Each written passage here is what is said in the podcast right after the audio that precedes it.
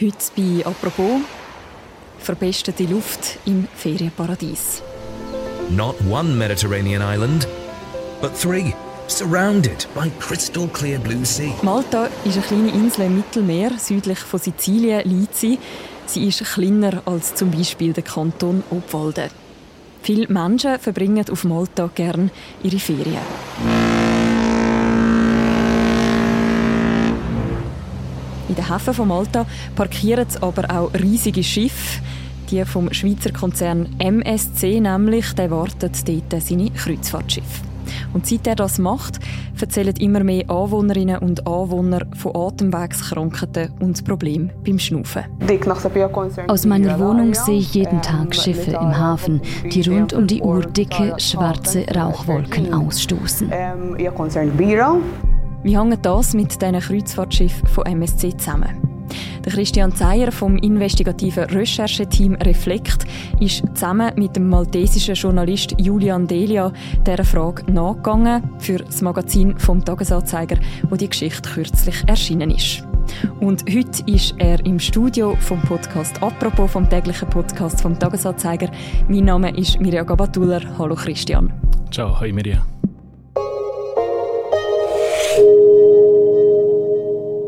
Christian, du nimmst uns mit auf Valletta, auf Malta. Was ist das für ein Ort? Valletta das ist so eine richtig pittoreske, kleine Altstadt, so ein historisches Städtchen auf einer Halbinsel mit beigen Kalksteinhäusern, farbigen Fenstern und Balkonen. Und eben auf der Insel rundum das Wasser, Häfen. Und vis-à-vis -vis von der Halbinsel von Valletta gibt es eben das Senglea, das Städtchen, das uns beschäftigt hat. Mhm. Und dort ist es ähm, auch sehr pittoresk und sehr herzig. Aber wenn man aufs Wasser raus schaut, sieht es ein weniger schön aus, weil dort ist die grosse Palumbo-Werft, wo mhm. wir jetzt davon reden mhm. Wie muss man sich die Palumbo-Werft vorstellen? Ja, die Werft ist einfach so wie ein Hafen. Du hast wirklich grosse Kräne dort, du hast grosse Schiffe dort anlegen, die gewartet werden, repariert werden.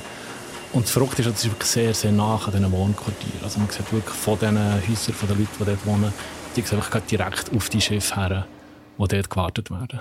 Hi, Josiane. Hallo, ich bin Josiane und ich lebe seit zwei Jahren in Senglea und mache mir als Anwohnerin große Sorgen um die Luftqualität hier in der Gegend.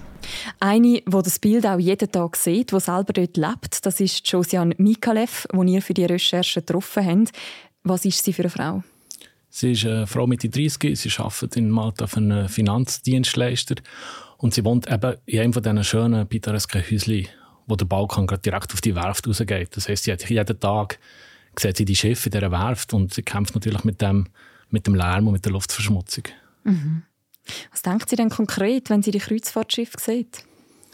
Sie ist hergezogen vor zwei Jahren und sie hat gewusst, dass sie sich auf das einlädt, in der Nähe von der Werft zu wohnen, aber sie hat nie erwartet, wie stark die Luftverschmutzung ist. Also wirklich, dass der schwarze Rauch aus diesen Chemie rauskommt, dass teilweise während ganzen Nacht, dass es Lärm ist, dass sie nicht schlafen kann, dass sie manchmal sich selber nicht hört im Gespräch. Es gibt nichts Wichtigeres als die Luft, die wir jeden Tag einatmen. Jeden Tag Schiffe zu sehen, die dicke, schwarze Rauchschwaden ausstoßen, bereitet mir große Sorgen. Dazu kommt der Lärm, den wir ständig hören, auch in der Nacht. Wir befinden uns hier in einem Wohngebiet. Da ist auch das unschön. Josiane stört sich also an diesen Kreuzfahrtschiffen sozusagen direkt vor ihrem Haus. Ist denn das etwas, wo ja auch andere Anwohnerinnen und Anwohner von dem Städtchen erzählt haben? Ja, wir haben mit einem Dutzend Leuten geredet, die dort in St. Clair und der Umgebung wohnen. Und alle haben von dieser Angst um ihre eigene Gesundheit erzählt, von dieser Zunahme der Belastung. Ähm, das Verrückte ist, dass eigentlich niemand außer Josiane hat sich herstellen mit Namen und mit, mit Gesicht weil sie mhm. alle Angst haben vor dem, vor dem Klima. Sie haben alle Angst, dass es ähm, sich zu fest exponieren dass es negative Konsequenzen haben für sie. Mhm. Ihr habt aber eine Frau getroffen, die sich in diesem Thema trotzdem auch exponiert. Genau gegenüber der Werft liegt eine Primarschule. Ich kenne viele Kinder, die krank werden, aber auch ältere Menschen leiden unter einer so starken Luftverschmutzung.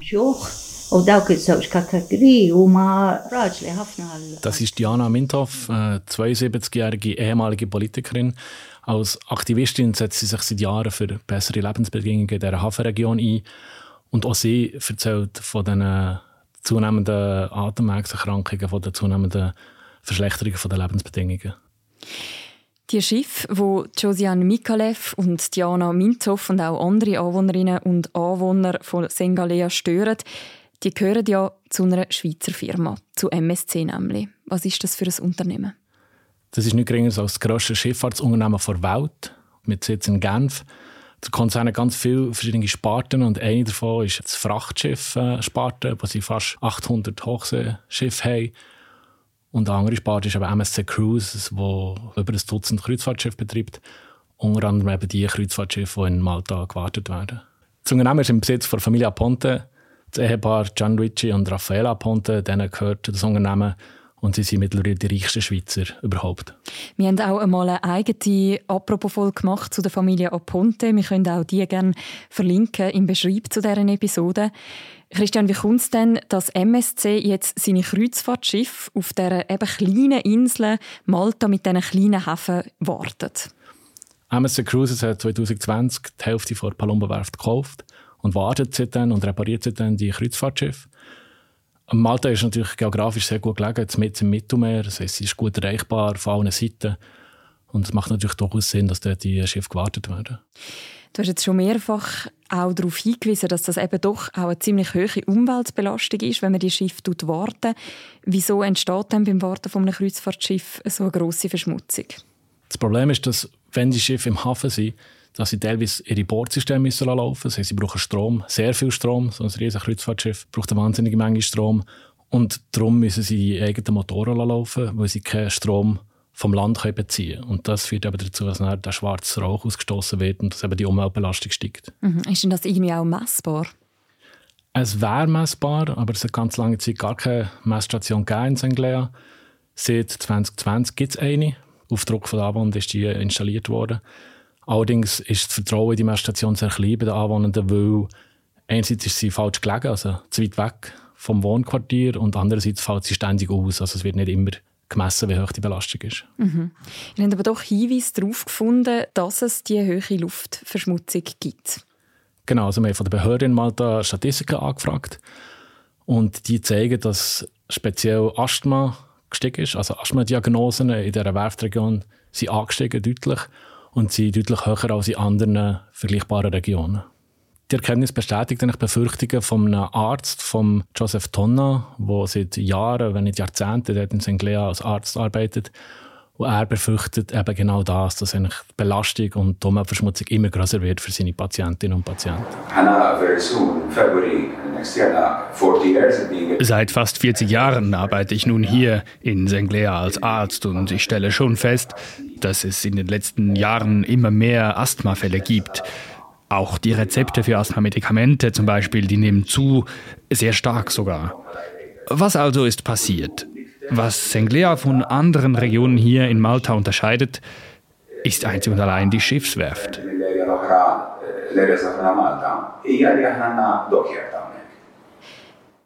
Gibt es denn eine Lösung, damit die Kreuzfahrtschiffe die Luft und die Anwohnerinnen und Anwohner weniger belastet?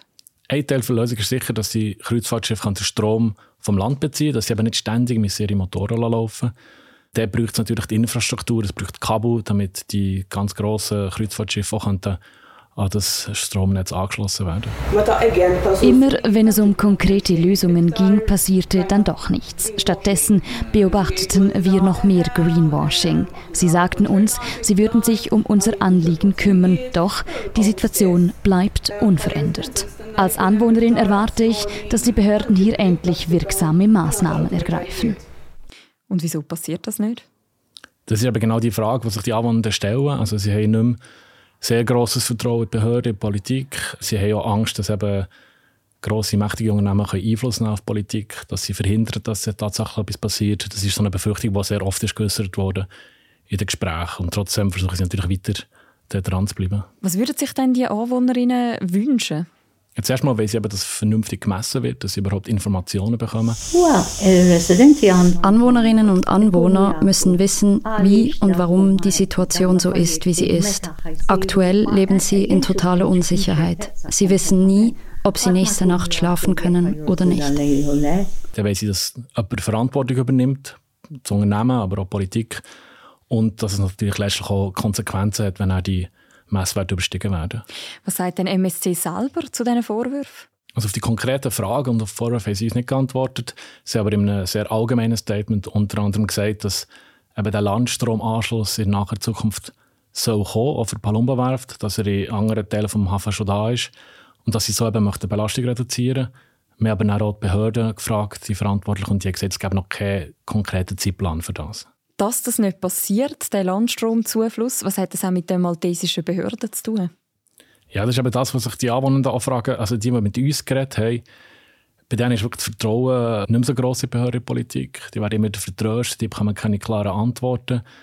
Und für sie hat das auch viel mit der Kultur zu tun, dass man eben ein bisschen verbandelt ist, dass es viel gibt. Ähm, mehrere Leute haben uns gegenüber gesagt, dass die Unternehmen sehr gut vernetzt sind. Zum Beispiel Palumba werft die Sponsoren Sportvereine, die Sponsoren Kille, die Sponsoren Kille, ähm, Gemeinden in dieser Region. Und ihre Angst ist natürlich, dass genau wegen dem nichts passiert. Und da hat sie uns ganz konkret gesagt, warum sollte man sich wehren im grossen Ausmaß, wenn man ja Geld bekommt von diesen Leuten. Mhm. Gesetzt der Fall, dass jetzt das doch würde passieren, dass man würde den Strom vom Land beziehen, würde dann das Problem mit diesen Kreuzfahrtschiffen für die Bewohnerinnen und Bewohner dann lösen? Also wird es wahrscheinlich verschieben. Also für die Bewohnerinnen und Bewohner wäre es sicher besser. Also man hat sicher eine starke Reduktion von diesen Emissionen. Das Problem ist natürlich, dass der Strom hergestellt werden und in Malta ist an sich die Stromversorgung ein Problem. Und die äh, riesigen Kreuzfahrtschiffe die brauchen viel Strom. Das heißt, irgendwann muss der produziert werden. Das ist also wahrscheinlich eine Verschiebung vom Problem letztlich. Jetzt hat man die Situation, dass seit mehreren Jahren versuchen, die Betroffenen eine Lösung zu bekommen und dass gleichzeitig wenig passiert. Christian, was nimmst du von dieser Recherche mit? Wo müsste es durchgehen, dass es da eine Verbesserung gibt? Ja, also ich glaube, das, was die Anwohner fordern, dass man die Verantwortung einfordert, auch für die Politik, dass etwas vorwärts geht, ist sicher wichtig man hat gemerkt, das ist wirklich so eine klassische David gegen Goliath-Geschichte. Wir haben die Anwohnenden, die seit Jahren dran sind, die sich wehren, aber sie wissen natürlich, dass ihre Macht viel, viel kleiner ist als die von den Behörden, von den Unternehmen. Und trotzdem sind sie immer noch dran. Also Josiane, die wir am Anfang haben kennengelernt haben, sagt, sie werden weiterkämpfen, sie werden weiter zu den Behörden gehen, sie werden weiter unangenehme Fragen stellen, bis eben irgendwann dann wirklich ihre Gesundheit geschützt wird. Was wäre dann auch die Verantwortung der Schweiz in dem Ganzen als Sitz auch von MSC? Ja, ich glaube, das ist eine sehr komplexe, schwierige Frage. Also, was man sicher kann sagen kann, ist, es ist ein Schweizer Konzern, eine Schweizer Firma, ein Schweizer Tochterunternehmen, das verantwortlich ist für das. Also, das heisst, es gibt sicher eine moralische Verantwortung in der Schweiz. Und es ist sicher wichtig, dass man auch hinschaut, was eben ein Schweizer Konzern in einem Land wie Malta macht.